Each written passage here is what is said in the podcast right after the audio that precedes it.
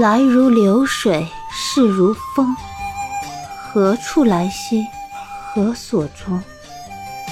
定州城外君去远，天涯从此各西东。欢迎收听《大宋医侠传》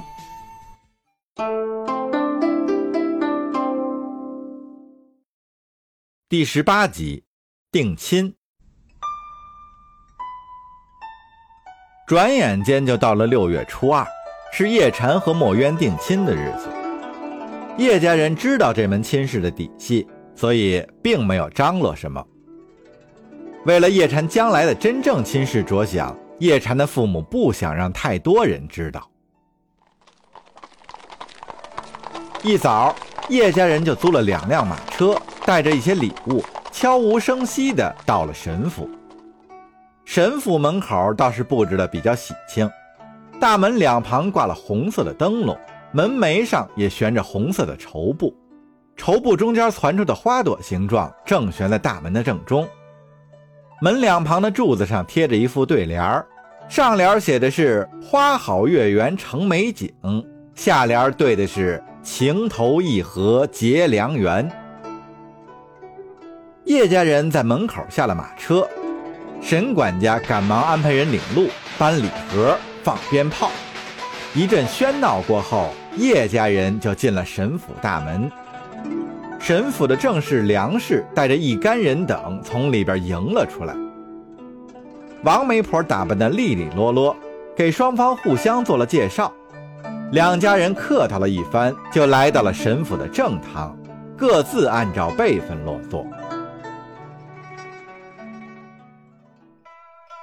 梁氏搜肠刮肚地对叶禅称赞了一番，然后表示沈府没有门第之分，全府上下对这门亲事很满意，也期待叶禅和墨渊两人尽快完婚。叶禅父母也是配合着说着一些受宠若惊、感谢沈府开明之类的话，梁氏听了也很受用，因为离定亲宴开席还有一段时间。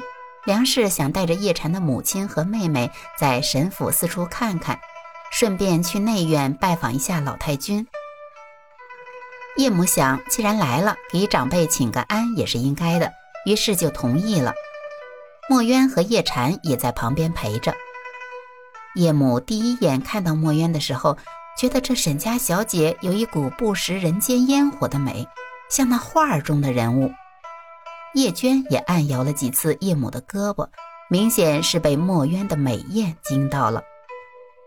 叶母心里清楚，哎呦，这天仙般的人物，岂是我这叶家凡夫俗子能消受得起的？可是有几次，当他不经意的看到走在一起的墨渊和叶禅的时候，恍惚间又觉得他俩很般配。自己的儿子好像也有一股与平常人不一样的气质。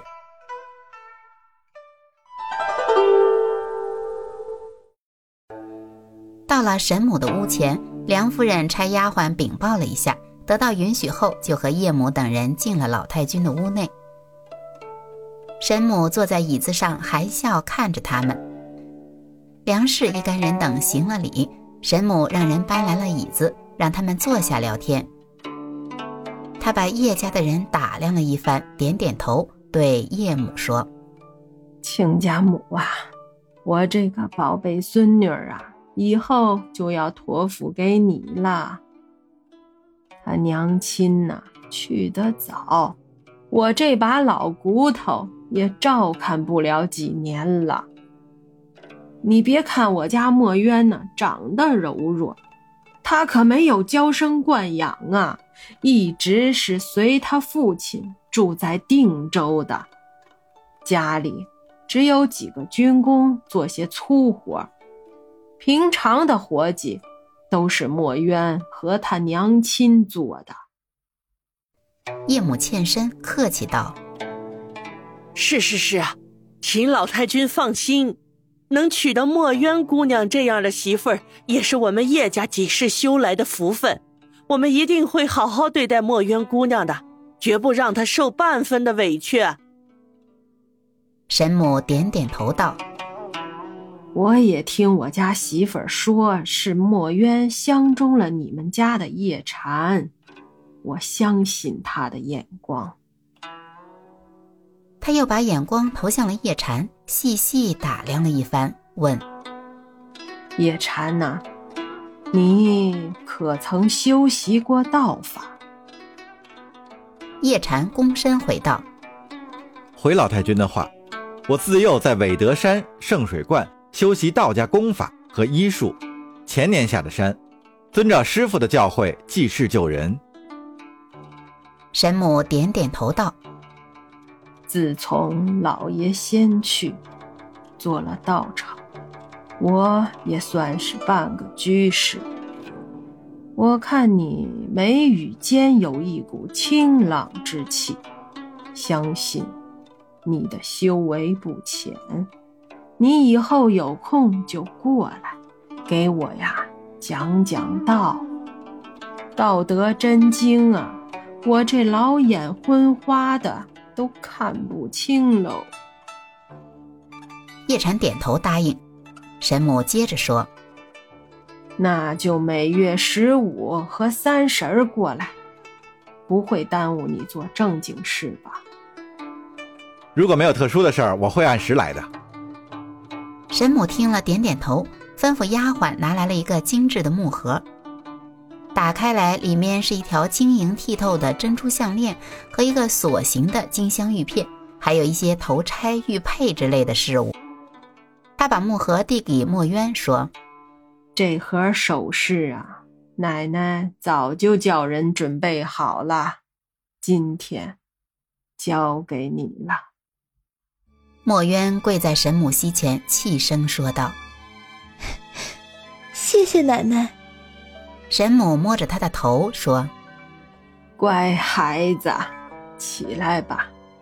你以后啊，要孝敬公婆，尊重丈夫。有什么难事儿啊，你就告诉奶奶。奶奶呀，只要有一口气。”一定会帮你解决。墨渊点头站起，退到叶禅身边。沈母对叶母说：“亲家母啊，以后都是亲戚了，有空的时候啊，就来坐坐。我看你家的丫头出落的是亭亭玉立，也是打心眼里喜欢。”以后啊，多过来玩玩。墨渊那里呀，一个人也挺冷清的，来个人呢，还能热闹些。叶母回道：“哎呦，不敢当，不敢当。城门老太君的抬爱，以后我们也会时常过来看看您的。”又稍聊了一会儿，众人告辞出来，在梁氏的带领下，在神府里转了转。待宴席差不多要开始的时候，众人回到了正堂。叶父本来正在和叶禅的弟弟叶栋品评着神府楼阁、门窗、家具的木料和做工，见众人回来了，只好意犹未尽地住了口。众人还未等落座，媒婆王氏就过来招呼大家去前院大厅，说时辰快到了，定亲的仪式要开始了。虽说不大操大办，但是起码的程序和礼数还是要走的。众人到了前院大厅，厅里已摆好了香案，王媒婆充当司仪，叶神两家分开落座，墨渊和叶禅站在众人面前。王媒婆轻车熟路地主导着仪式的进程。在护送信物的时候，叶母把一对通体淡绿的玉镯交给墨渊。梁氏也把一面通体墨色的卵圆形玉牌交到叶禅手上。那玉镯是叶家的祖传之物，看成色也是上等货色，都是婆婆传给长媳的，也不知是叶家哪一辈留下来的规矩。梁氏送出的玉牌是墨渊的，那是他娘亲留给他的，传了多久不知道，表面已经被摩挲得净润油滑。正面一个古体墨字，背面刻着兼爱非攻，尚贤尚同节约节造非乐非命、天志、冥鬼二十个小字。叶禅和墨渊二人为了演得逼真一点，都是不遗余力的。反正将来退婚的时候，这些东西都是要归还对方的。一式两份的婚约，两家人各自收好，仪式就算完成了。沈家准备了宴席，众人边吃边聊，一直到午时才散。对于叶家人来说，这件事儿就算完了，回家后各自就忙活各自的事情了。叶娟虽然不止一次的在母亲面前感叹墨渊的气质和神府的气派，但没人应和，只好闭了嘴，想出去找相熟的伙伴聊天。叶母也一再叮嘱不要透露此事。叶家人想隐瞒，可沈家不这么想。梁氏见墨渊对这门亲事答应的爽快，心里也是犯了嘀咕。他暗中调查了一下。墨渊定亲前在府里只不过和叶禅见了两次面，时间都是一小会儿，两人只能算是认识。以墨渊的眼光，应该是看不上叶禅的，而他又同意和叶禅定亲，恐怕这里面还有些值得推敲的地方。不过既然已经定了亲，沈家就把这门亲事宣扬出去。到时青州城内街头巷尾都知道了这事儿，墨渊要是将来想反悔，也得掂量掂量。想到这里，梁氏将王媒婆叫了过来，安排了一番。王媒婆做成这门亲事，就怕别人不知道是她的本事。梁氏的安排正中她的下怀，屁颠儿屁颠儿的就去忙活了。没几天。青州城里就传出了沈府三小姐下嫁小郎中的消息，而且连众人最感兴趣的小郎中的姓名和住址也明确无误。